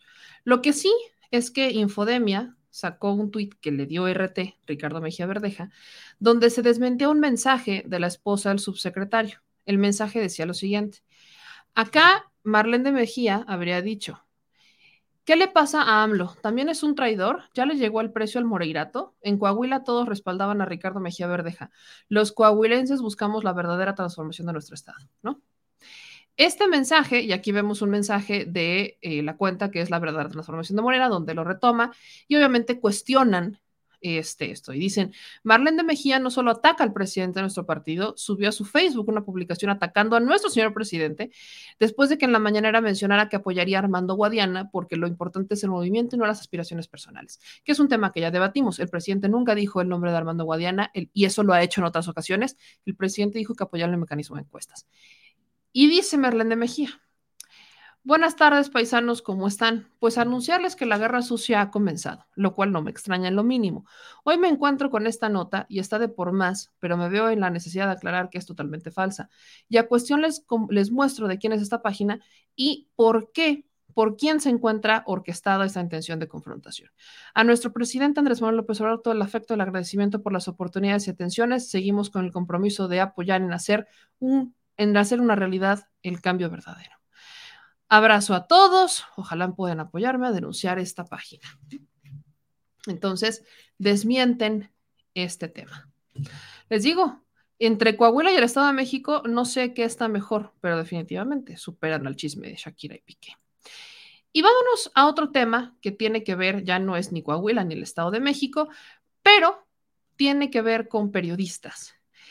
Hace unos días se hizo viral un video en donde se mostraba a dos periodistas que habían sido eh, secuestrados en Tierra Caliente, ¿no? Este, estos periodistas apenas era lunes, martes, cuando los periodistas estaban retenidos y encadenados. Fue un video bastante fuerte que muchos vieron a través de las redes sociales. Este, hubo un secuestro a tres periodistas. Fueron tres reporteros del medio escenario calentano que fueron privados de su libertad en la región de Tierra Caliente, en Guerrero. Se difundió un video donde se les ve encadenados, se exigía la liberación y el medio en el que trabajaban las víctimas ha difundido este video en el que aparecen eh, los periodistas Villegas y García encadenados de pies y manos. Lo que decían en este video es, estamos aquí pagando las consecuencias de las, publicaciones que se realizan en contra de estas personas de la región de Tierra Caliente del Estado de México, Michoacán y Guerrero. Eh, él es el creador de la página web El Escenario Calentano, fundada hace cinco años. En una de las declaraciones, este, dicen, declaraciones forzados por los secuestradores. Y ambos habían sido privados de su libertad por el clan de la familia michoacana. Tras conocerse esto y estar en, duda dónde, cuál fue el paradero del tercer comunicador desaparecido, ya se les puso en libertad. Y este es el video que subieron ya puestos en libertad. ¿Cómo están? Muy buenos días. Mi nombre es Jesús Pintor. Soy periodista de la Tierra Caliente y pues nada más mencionar que hace unos momentos, el 11 de enero, hace unos momentos allá en un lugar muy parecido al Recuirio, me parece que era el lugar, nos eh, liberaron después de varios días de estar pues este cautivo, no sé en qué, en qué eh, ubicación, eh, tenía yo venda y tenía pues las manos esposadas.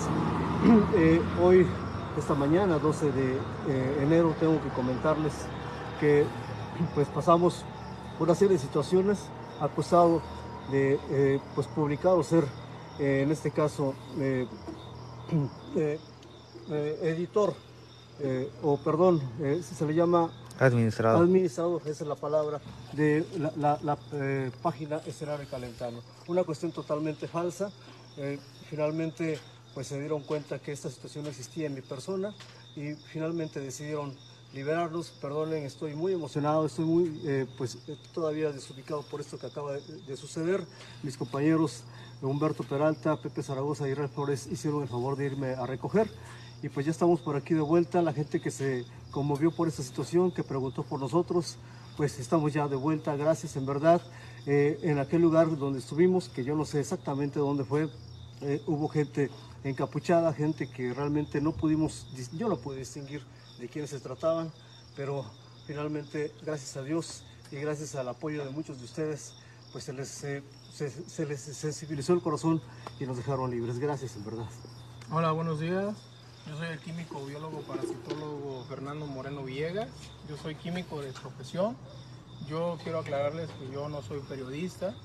Eh, pues ahora sí sí que el 25 de diciembre, pues ahora sí sí unas personas me llegaron por atrás, me ataron a los ojos, no alcancé a ver quién, no vi nada, solamente me dijeron súbete aquí, y yo pues con los ojos vendados, pues ahora sí que yo iba haciendo mi lucha para caminar y pues ahora sí sí que nos llevaron a un lugar, desconozco a dónde porque durante desde el 25 de enero hasta hace unas horas, el 11 de enero, del 25 de diciembre, perdón, al 11 de enero, pues ahora sí que nos dejaron aquí liberados en lo que es el río Puyo, rumbo a de ya que nos estaban, me estaban comentando a mí de que yo era administrador o creador de la página de Sonero Calentano el cual el creador de la página Escenario Calentano es Alan García Aguilar.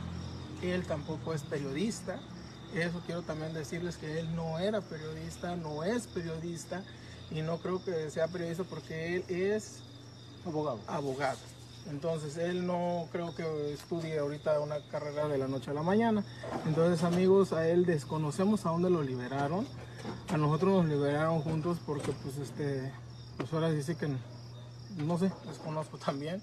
Mm, esa vez que hicimos el video para la página de Cenero Calentano con Alan, donde él menciona que él es el creador de la página, del contenido, y donde yo también hago mención que yo soy parte de la página. Yo, hasta donde tengo entendido, yo nunca hice ninguna publicación en la página de Cenero Calentano. Él fue el creador, él lo dijo, escucharon con sus propios oídos que él era, él es el creador de escenario calentano, amigos. Entonces yo quiero repetirles, yo no soy periodista, yo soy químico, biólogo, parasitólogo. Muchas gracias. Gracias. Pues ahí está.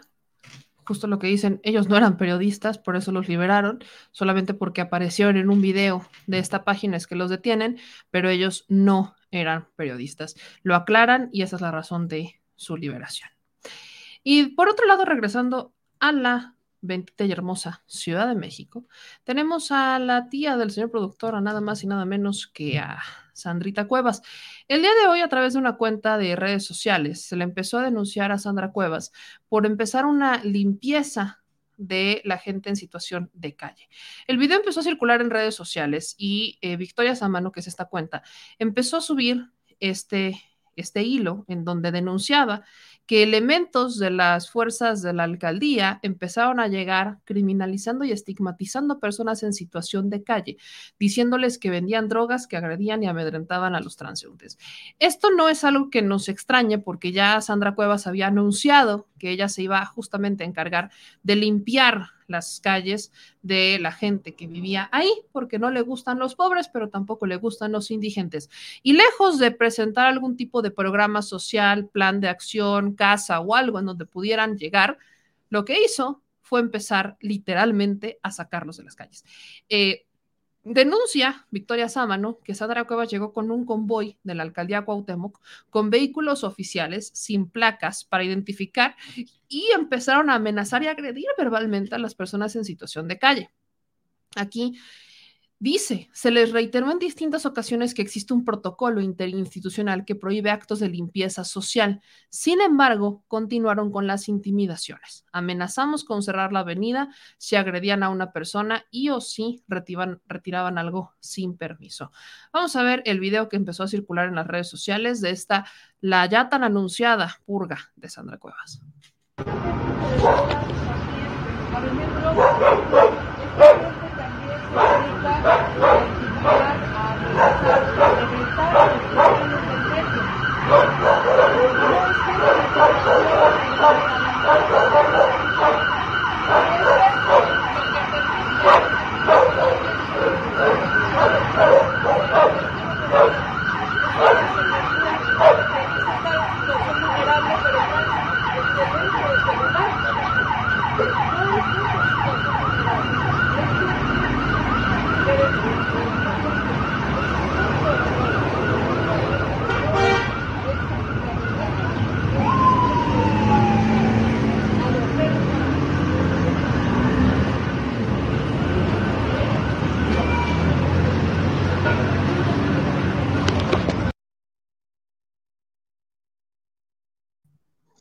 Les digo, ya empezó con esta purga y las denuncias son cada vez más en contra de Sandra Cuevas, porque la alcaldesa pues llegó, incluso ella tuvo que llegar a iniciar con esta estigma- estigmatización y criminalización de las personas en situación de calle.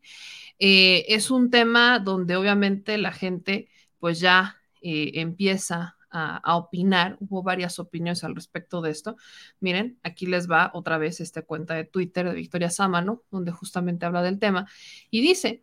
Las personas en situación de calle que habitan fuera del Metro Hidalgo me acaban de llamar porque se presentó Sandra Cuevas con personal de la alcaldía para quitarles sus pertenencias. Además, les llamó, les llamó vendedores de droga y los insultó. Y aquí, ¿no? Empiezan algunas personas con sus comentarios diciendo que eh, siempre hay conflicto entre los perros, que si venden drogas, etcétera. Y empieza esta estigmatización generalizando que todas las personas que están en situación de calle venden drogas o son violentos. Miren, la situación que lleva una persona al estar en una calle, por supuesto que es diferente en cada caso, pero no los podemos criminalizar ni estigmatizar, hay que darles opciones. Y si los sacas de ahí, ¿a dónde los vas a llevar? ¿A dónde se van a ir? ¿A otra calle? O sea, eso es lo que Sandra Cuevas no, no, no tiene un plan para hacer esto. Y solamente llegó y dijo, con permiso, los vamos a quitar. Eso es lo que se cuestiona de Sandra Cuevas, que no vemos un plan por parte de la señora para decir, ok, vamos a hacer las cosas de forma distinta. No lo estamos viendo. Y es evidente que la señora pues tiene una presión por hacer que su alcaldía sea la más bonita y su alcaldía pues no va a llegar a ser la más bonita si ella no hace las cosas que debería de estar haciendo, en donde evidentemente estamos hablando de tener planes. Si vas a sacar a la gente de un lugar, dale opciones. Aquí ni siquiera llegamos a eso.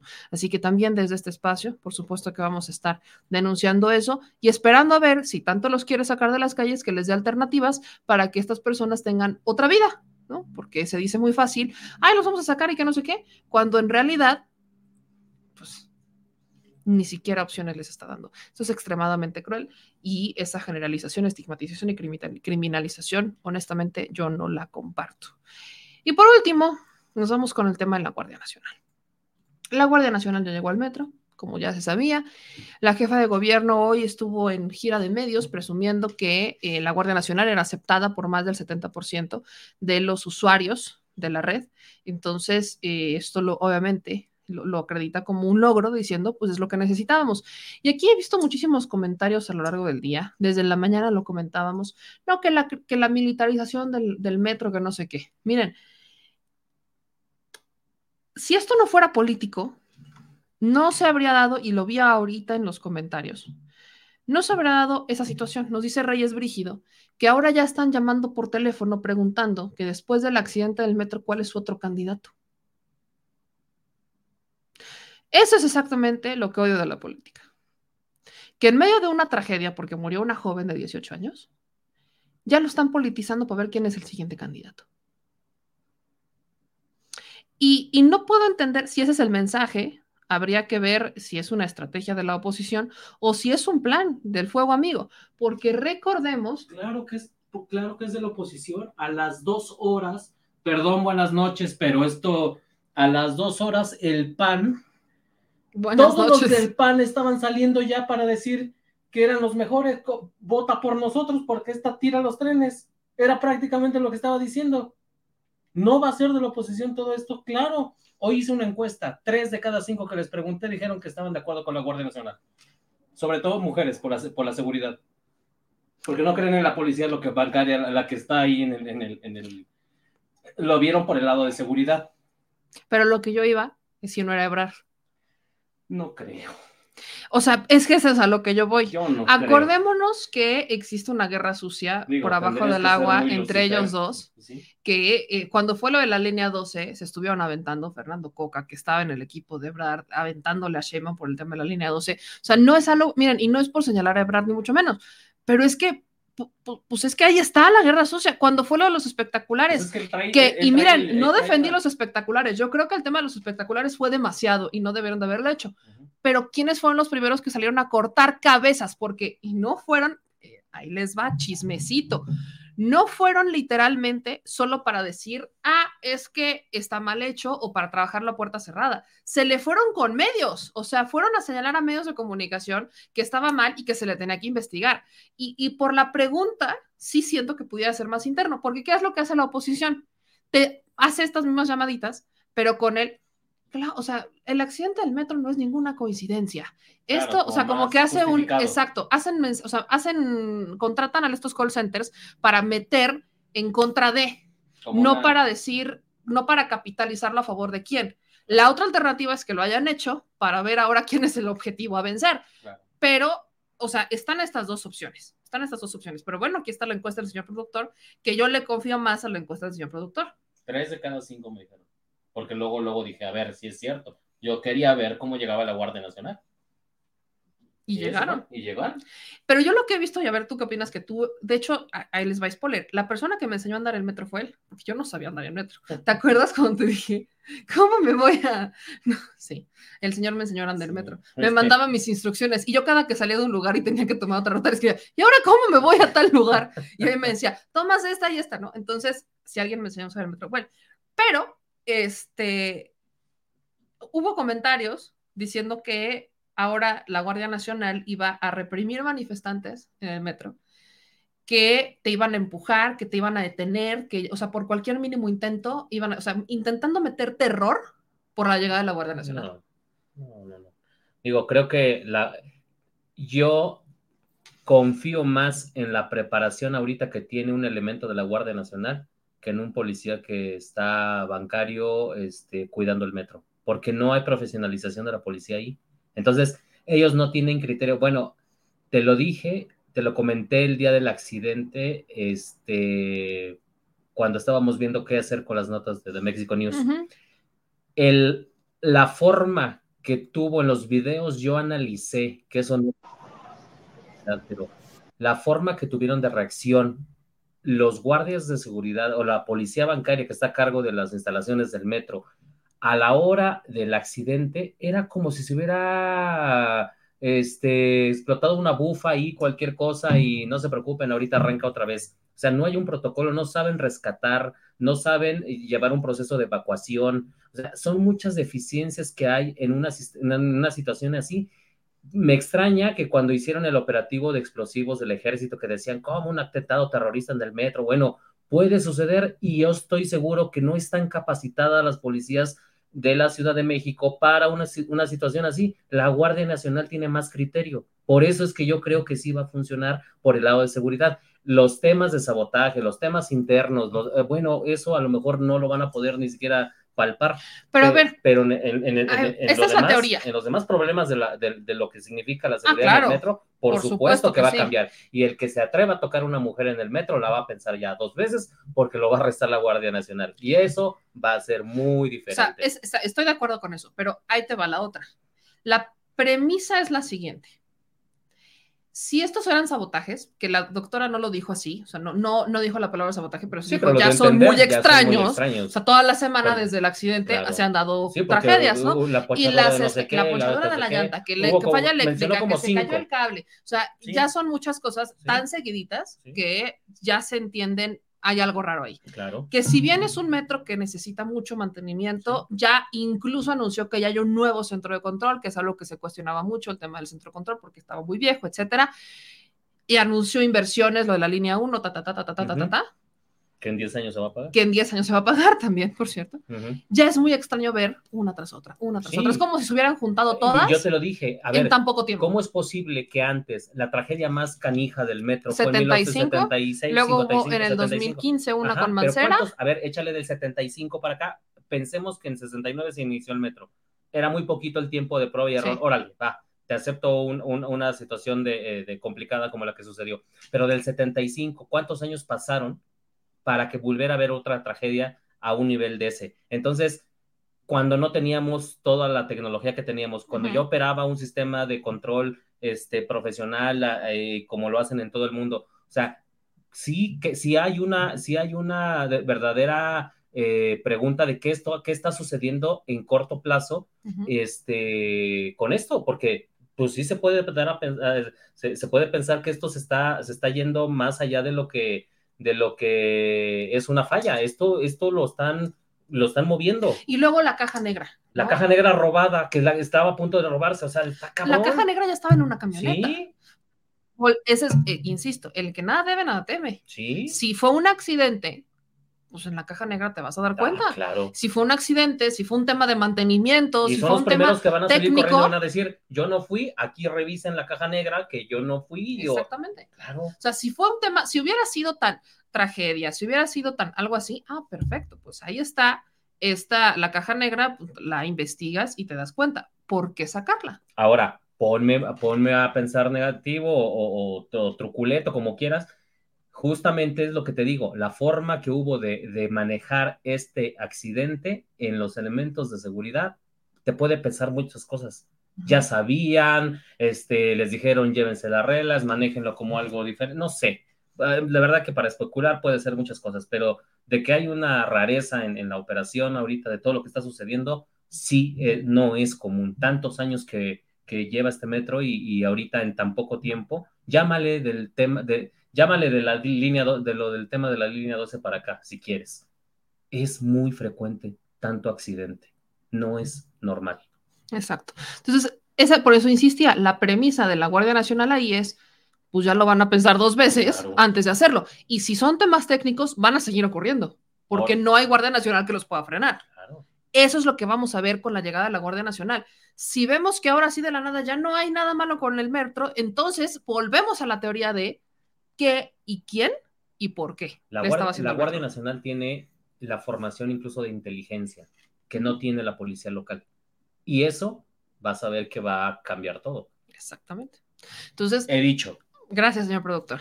Y aquí me voy con algunos de sus comentarios al respecto. Dice Víctor, hoy que estuve en el metro y los de la Guardia Nacional estaban muy activos cuidando a las personas que no pasaran la línea amarilla, mientras la policía estaba con sus celulares. Lo mismo dice Araceli, se la pasaban viendo sus celulares. O sea, hay mucha gente que dice que, eh, y esto solamente es el primer día, ni siquiera puedo decir que son las primeras 24 horas, o sea, son las primeras, a partir de las 2 de la tarde está ahí la Guardia Nacional. Y estar ahí el tiempo que sea necesario.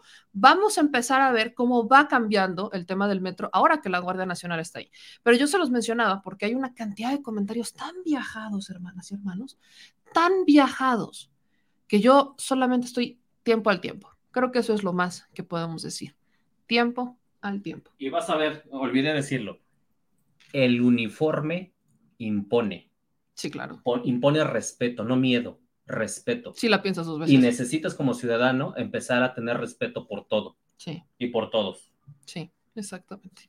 Pues vamos a ver qué va a pasar al respecto de esto. Me voy con algunos de sus comentarios antes de partir. Les dije que hoy iba a ser un programa corto.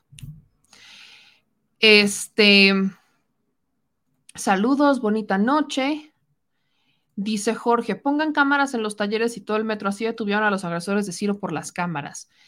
Eh, ¿Qué y quién el panismo? ¿Por qué tumbar popularidad de Claudia? Dice Juana, fue sabotaje. Espero adiós a los vagoneros y mujeres que chantajeaban a los hombres por acoso. Yo espero ser hombre sin acoso, porque, ah, como luego, hija, una que es mujer y que se sube al metro, sabe lo que es el camaroneado y es horrible. Prefiero a la Guardia Nacional, dice Maite. Dice, si el PAN fue capaz de matar a dos secretarios de gobernación, que no sea capaz de ser tan indolentes para hacerle daño a personas inocentes. Dice Saxon, en la línea 2 comenzaron a arrojar basura, pero en serio, en los vagones. También está esa. Pero bueno, nosotros nos despedimos, mi gente. En Santos dice: desde 1992 hasta el año pasado se tienen documentados un total de 155 incidentes en las instalaciones del metro. Para quienes dicen que no pasó en años anteriores, Santos, no nos referimos a que no hubiera incidentes, nos referimos a que no hubo incidentes trágicos, trágicos que cobrarán vidas. Y los suicidios no cuentan. 1975, el de Mancera en 2015, luego vino línea 12, etcétera. Entonces, esos son los incidentes trágicos, que por supuesto se han dado que si cortocircuitos, que si se inundó el metro, o sea, ese tipo de incidentes, claro que se han dado, pero hablamos de incidentes trágicos, ¿ok? Eh, dice aquí Hugo, ya nadie va a querer ir al metro, al último vagón del metro. Exacto. Ni el productor va a querer ir al último vagón del metro. ¿Y yo por qué? ¿Te acuerdas? ya luego les contamos, pero bueno. Ya nos vamos, amigas y amigos, que pasen una excelente noche. Les mando un abrazo muy grande a todas y todos. No se les olvide, antes de irse, dejar sus comentarios, pero sobre todo ayudarnos a compartir la transmisión, dejar sus likes y seguir compartiendo. Yo soy Beme Yamel, nos vemos mañana para seguir diciendo las cosas al Chile. Que pasen una excelente noche. Adiós.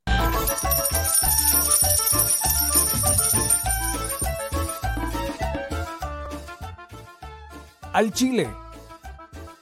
Recuerda que una forma de apoyar nuestro proyecto e impulsarnos a generar más y mejor contenido es a través de los superchats en nuestras transmisiones en vivo. Solo tienes que dirigirte al recuadro donde escribes mensajes, darle clic al símbolo de moneda, colocar los datos de tu tarjeta bancaria, el monto a donar y de forma inmediata se verá reflejado en un recuadro de color con el mensaje de tu preferencia. Otra manera, por si no nos alcanzas a ver en vivo, es ir a la descripción de nuestro video de YouTube, darle clic a la liga de PayPal y repetir el proceso como en los superchats. Ese recurso llegará directo a nuestra cuenta bancaria. En Facebook también puedes apoyarnos de forma mensual. En el inicio de nuestra página encontrarás el botón Quiero colaborar. Ahí podrás adquirir una membresía que nos impulsará a seguir combatiendo la infodemia desde esta plataforma. Y si eres de los que no confía en la tecnología, puedes hacer un depósito o transferencia a nuestro número de tarjeta Banamex, desde cualquier establecimiento, banco y hasta tu aplicación móvil. Anótalo. El número es 4766-8415-9203-0897. Recuerda, esto es completamente voluntario y es una forma de apoyar e involucrarte más con este proyecto independiente. Hazlo tuyo y comparte.